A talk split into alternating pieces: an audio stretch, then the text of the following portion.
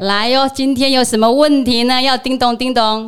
好的，你妈已经哭了。先走再说，去寻找自己是人这一生的功课。欧洲他们就很重视说，去分享你在这个过程中的想法。我觉得在这个社交的培训上，是我们亚洲少在做的。一个好的品牌，那个我一定要很清楚，自我感要很清楚，你是谁，你要做什么。我想要成为时间富翁，我可以选择我想要跟怎么样的人相处，或者在怎么样的环境氛围下，我觉得这是最珍贵的。这是一个陪你聊品牌、聊行销、聊生活的节目。我是总监王丽蓉，大家好。过完一个年，大家上一集的节目有没有听到我跟我女儿的访谈呢？妈妈问女儿，是不是大家都很想听呢？很多人也都很想要听听郑云现在在德国的状况怎么样。其实我们上一集谈的不仅是分享郑云这段时间的一个生活的探索啦，就经历的历程，特别是要跟大家分享。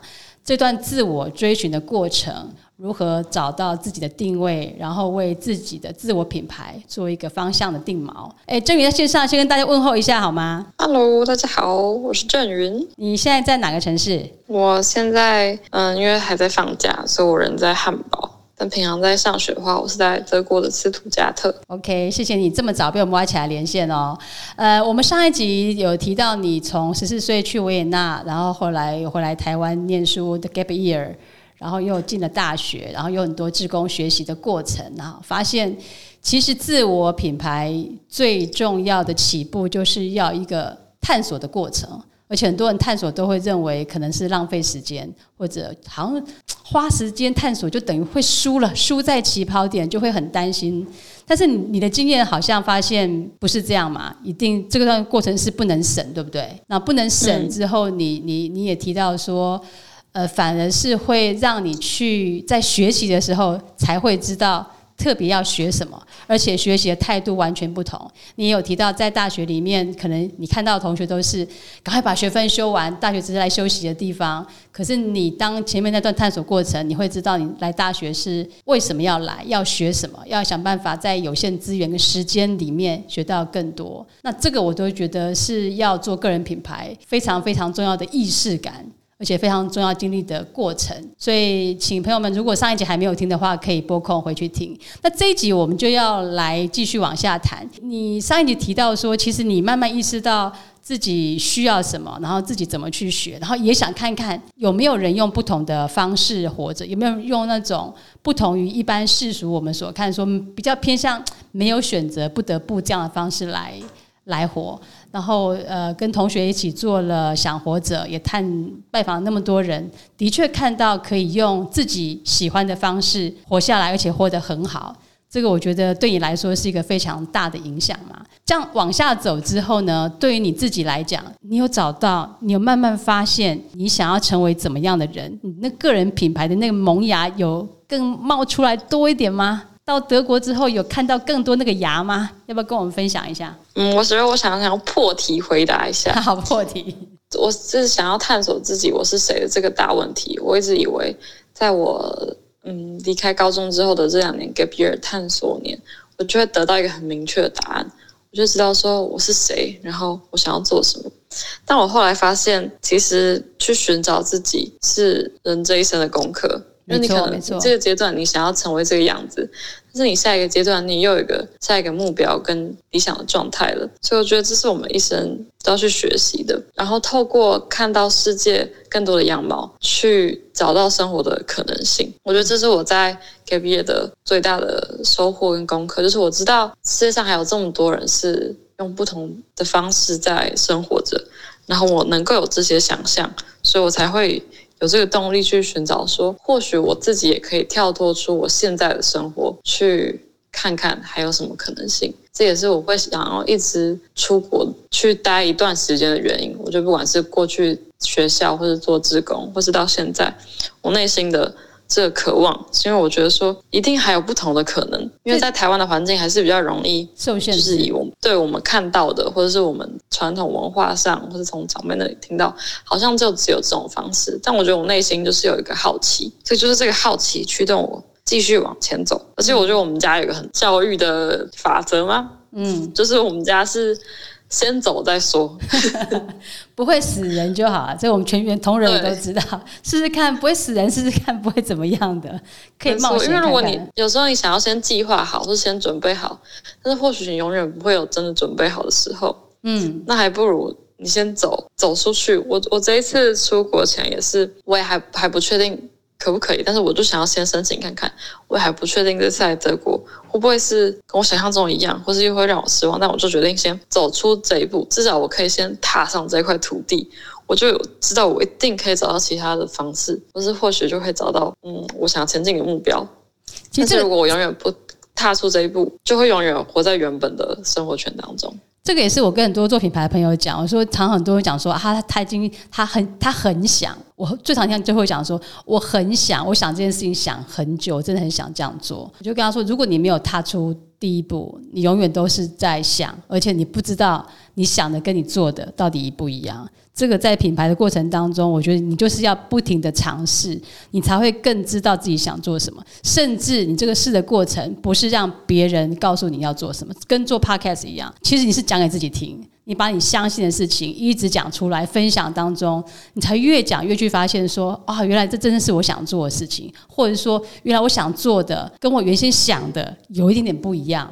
这个自我诉说、探索的过程，我觉得是非常重要的。那到这个阶段呢？这一次你你出去也呃八九个月了嘛，哈。那这段时间你自己对自己的认识，还有对这个社会认识，还有对你自己的下一步，有没有更多的一些发现呢？因为我目前的学校，嗯，我们的年龄大概是十八到二十八岁之间，然后是来自世界各地的人，可能百分之六十是欧洲人。然后因为我们是以德语为上课的，第一使用的语言，所以。大部分来都是有会说德语系的国家，可能有呃比利时、瑞士、奥地利，还有北部的意大利、荷兰等等。然后其他来自世界各地其他国家的人，就是对于德文有好奇或是有一定程度，所以有来自南美洲，你的好朋友，巴西、智利、日本、韩国、台湾嘛，嗯。对，目前目前还没有大洋洲，然后之前有一个是南非来的女生，对，非洲也有。嗯，我们在这边就是为期呃一年的学习，然后总共有三个学期这样子。我觉得我在这边学到最多，因为算是我第一次以德文比较好的程度之后再次踏上这里，所以在于文化还有语言方面，其实没有这么大的像之前这么大的挫折跟差异。我觉得。比较大的就是文化的不同，因为当大家相处在一起，我们就必须，嗯，我们是一起住在一起，然后上课地方也是在同一个 building 里面，所以就是我们有很密集的相处。那在这过程当中，我觉得就可以看出很多的文化差异。比方说，我们的厨房，因为大部分的人厨房是你洗完碗盘就是放在旁边晾着嘛。但是在因为我们这边人这么多，我们如果每个人都是洗完再晾在旁边，这边就会变成一个很大的中文很大的一个混乱。所以，嗯，我们就会规定说，好，你手洗完自己东西就是要整理。这样我们亚洲人就是都已经很乖嘛，这里就是亚洲人就是听到我们有什么规定，OK，我们就会做好。打扫完就是要收拾，我们就弄好自己东西。然后很长在这边就看到南美洲的人，可能都是这边放一个东西，这边放一个东西，他就啊。要整理啊！我知道，我知道，整理。我等下，嗯，我晚点就会去弄了。然后那东西可能在那里放了三天。嗯，这果然是很南南美洲人的的的心情，很随性。然后欧洲人的话就是啊，他他口头上会跟你说他也会整理，然后他就是可能也是看他的心情。我觉得在这些小小的点，就是可以看到哎文化上的不同。然后跟我觉得还有一点是亚洲人很吃亏的地方，就是因为像我们在欧洲在。进行共识之前，我们会先有很多的讨论。是欧洲这边习惯是好，比方说我们今天决定我们要整理这个环境，那欧洲人就开始说：“OK，那你的意见是什么？”好，这个人可能就会先花五分钟讲他的意见，然后另外人就会反驳他：“没有，但是我觉得这边应该要怎么样怎么样怎么样。”再花一个五分钟，他们就会先把自己的想法。全部都讲一轮，然后再开始说好，这些是我们想法。那我们要怎么进行这些计划？我们要怎么执行？我自己身为亚洲人，我就觉得说，为什么要花那么久的时间讨论你的想法？我们不是应该要赶快找一个最快有效率的方法，就是这样、这样、这样讨论出一个公司，然后直接开始执行了吗？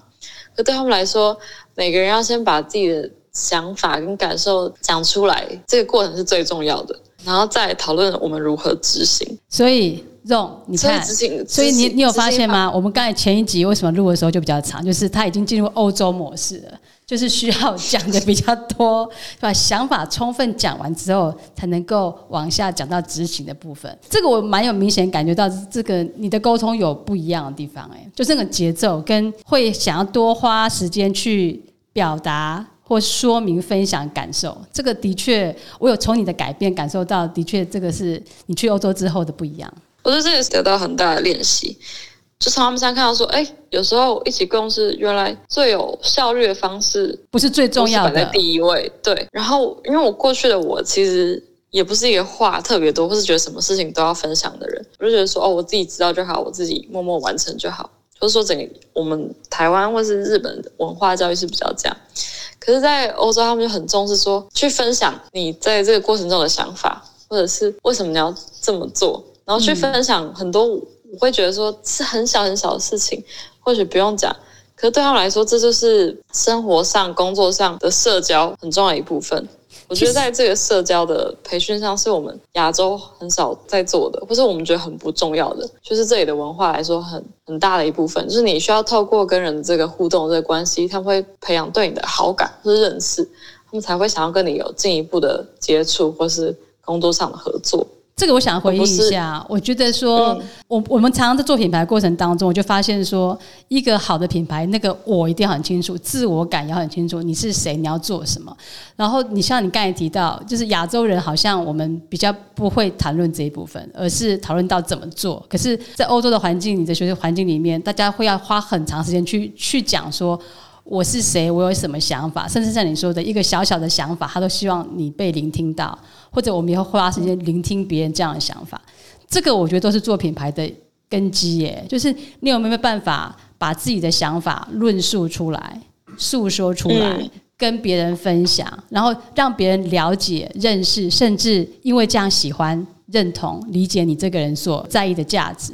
这个能力，我觉得是在做品牌里面，我们目前环境里面，不管从教育或生活整个社会环境里面，蛮缺少的。所以，我觉得如果你能够在这点上面有这么深的体认的话，也是应该能可能够帮助你往下一步去探索跟发展自我品牌的。你有这样的感觉吗？嗯，我觉得呃，很少论述这点，的确是我们亚洲人很吃亏，因为他们就会觉得说，哦，你可能就没有什么想法。嗯。那你就做就好，你就会永远处在一个执行者或是劳动的角色环境，嗯，对的角色。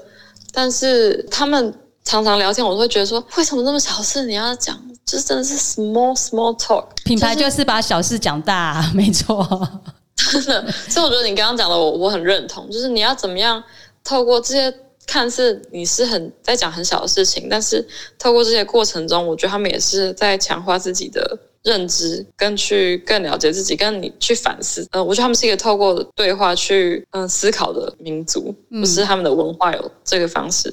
那我觉得不管是在品牌或是个人中，透过这样的 small talk 练习去聊，说我要怎么表达我自己，跟我有哪些想法，是我很希望。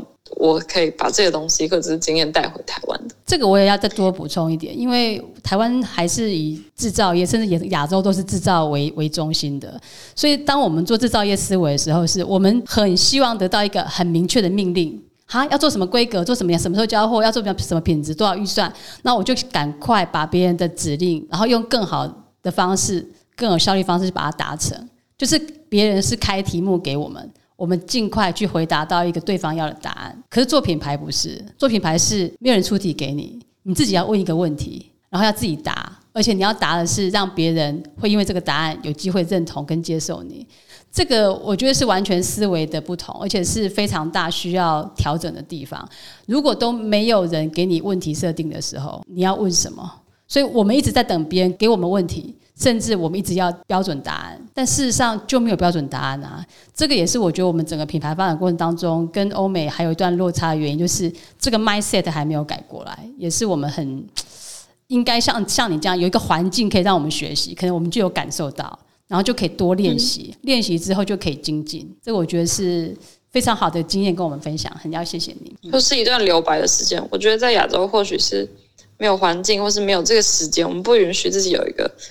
我觉得留白不代表什么都不做，而是可不可以去做一点不一样的事情，或是往你真的想做的事情去试试看。这个空白我觉得也很重要。那这个如果就品牌来讲，我我觉得其实是我们需要给一点软的东西，就是我们不是一直正向在讲我我做什么，我是谁是谁，而是有时候只是一段一段陪伴或相处的时光，陪伴自己或陪伴跟你在一起的人，并不要做太多的事情。其实你就会发现说，越是精品的品牌，他们。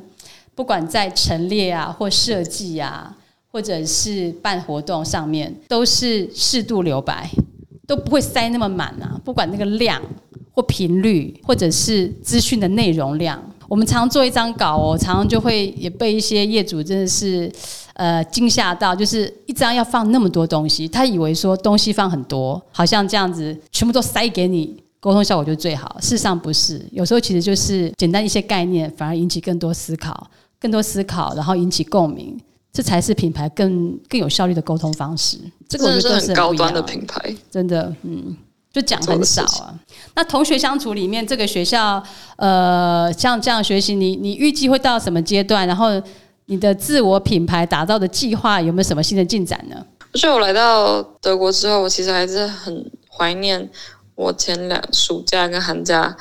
嗯，跟朋友一起去访问人的这个经历，因为我觉得在这里我接触到更多不同的人，然后用不同的语言去思考跟交流，也会看到这个文化更深层的东西，是之前的我做不到的。然后我就也也认识更多关于这个文化，你也会看到说自己更不足的地方，就会觉得说自己认识的这么少。我的学校到三月底之后就是告一个段落。是在我完成我的大的呈现之后，就会正式告一段落。然后我自己目前的规划还是想要在欧洲留一段时间工作。嗯哼，我觉得从不管是我自己现在打工的地方，还是嗯我这一段在这个学校学习的过程，我再次意识到说，所有的事情都是需要花时间的。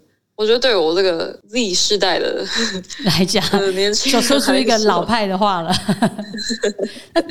解释一下吧，什么叫做所有的事情都是需要花时间的？对我这个时代来说，我觉得嗯，不用花时间，对我们来说是很很理所当然的。按一个按键，那个电脑，我们从小也不太需要查字典，我们就是手机拿起来查一查这个什么字。然后我们做任何时间都是不费力，我们需要一个问题，我们就 Google。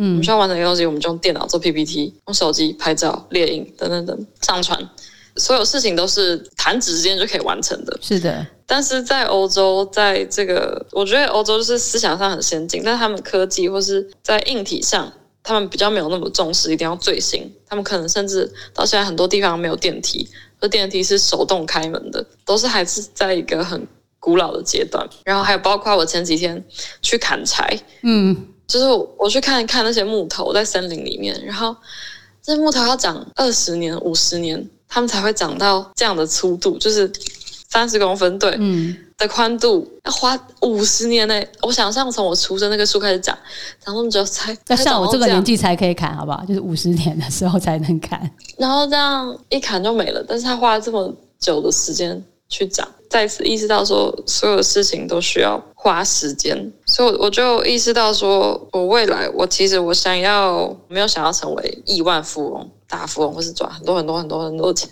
我觉得从来都不是我的目标。我意识到我的目标是想，我想要成为时间富翁。嗯，什么是时间富翁？就是我希望我的生活是能够让我自由运用，然后是能够做我想要做的事情，然后并且是有余裕的。我觉得才是。最珍贵的地方，我觉得回应到你前面提到的这些大品牌，为什么真正很高端的品牌，你可以去看他们的广告或他们强调的的概念，都在强调时间，时间，强调年代可以传承，可以有余裕去享受，因为这些东西都是需要花时间才能够得到的，而这个时代或是现在最珍贵的东西就是这个时间。我这个人的。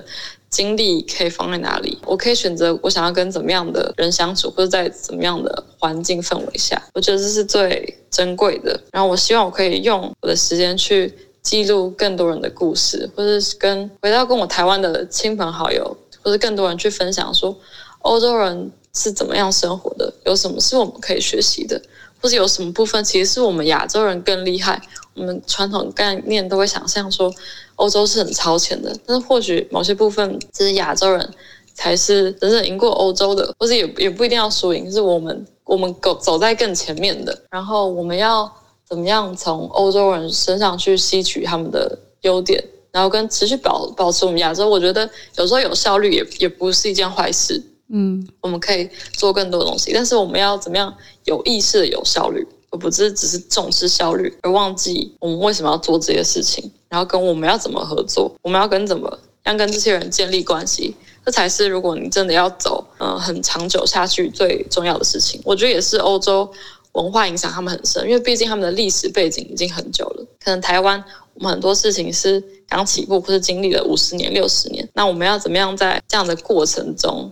这样的历史脉络下，也把我们能够做的可能想的更远一点。我们为了未来这个品牌，如果你要今天要走五十年，或是你今天你这个人你要走二十年、三十年、四十年，到你老，你就不会觉得说你这两三年的探索或是累积是所谓的浪费，它而是它累积继续往前进你接下来这几十年的过程。听了这段好感动哦，我觉得真的很棒哎。真的，我觉得你这段时间所学习到这个，真的是不仅是你个人会很有帮助，而且对台湾或整个品牌发展都是很重要的。其实这个就是 ESG 啊，就是你用你你对环境好、对人好、永续，然后你用更友善的治理管理的方式，让这个世界往更好的方向前进，让每一个人过得更好。那不是讲求一切快就好了，有就好了，可不可以看？一百年后，这个品牌变成怎么样？这个世界因为有这个品牌变成怎么样？因为有我这个人，一百年后有可以带来什么样的改变？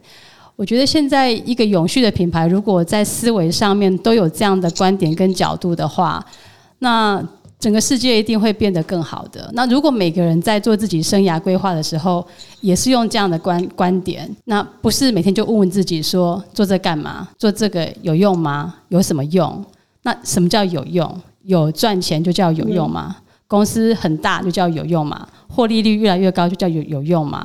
人数越来越多就是有用吗？成长越来越快就是最好吗？这些都是帮助我们回来思考到人活着的真正价值是什么。那我觉得最好的品牌就是人嘛。你就把每个人当成一个自己的品牌往下发展，那才是可以带来对世界美好跟永续的。今天讲到这边，觉得非常非常开心，而且听起来我们的搞东搞西欧洲亚洲的这个行动计划应该可以启动了耶。所以我们应该更积极来探索，呃，未来我们亚洲的点、欧洲的点，还有我们彼此可以为。呃，亚洲所擅擅长的，欧洲所擅长的，做更好的连接。那很期待我们双方有更好的合作，不晓得这个荣幸吗？对，我想回应，就是我我真的身为女儿，我很很感谢，就是你可以一直有这么，我觉得有远远见跟宏观的角度去看事情，然后跟给我这样的环境跟鼓励。我觉得也是因为你有你的鼓励，我才可以。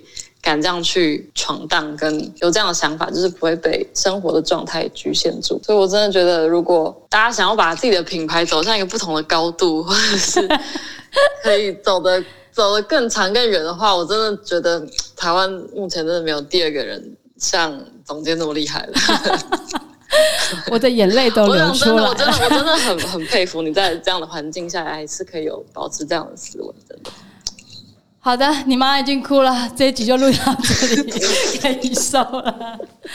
那就很期待我们两个可以这个携手努力，为世界美好继续努力下去了。谢谢你喽，那希望我们两个很快可以见面。好，祝你一切顺利，拜拜，Love you，谢谢，拜拜。如果喜欢这个节目，请追踪并且分享给你的朋友，点击下方资讯栏追踪我们的粉砖 IG，第一手时间收到更多的行销知识。想询问行销相关问题，也请留言叮咚。谢谢你的收听，我们下次见。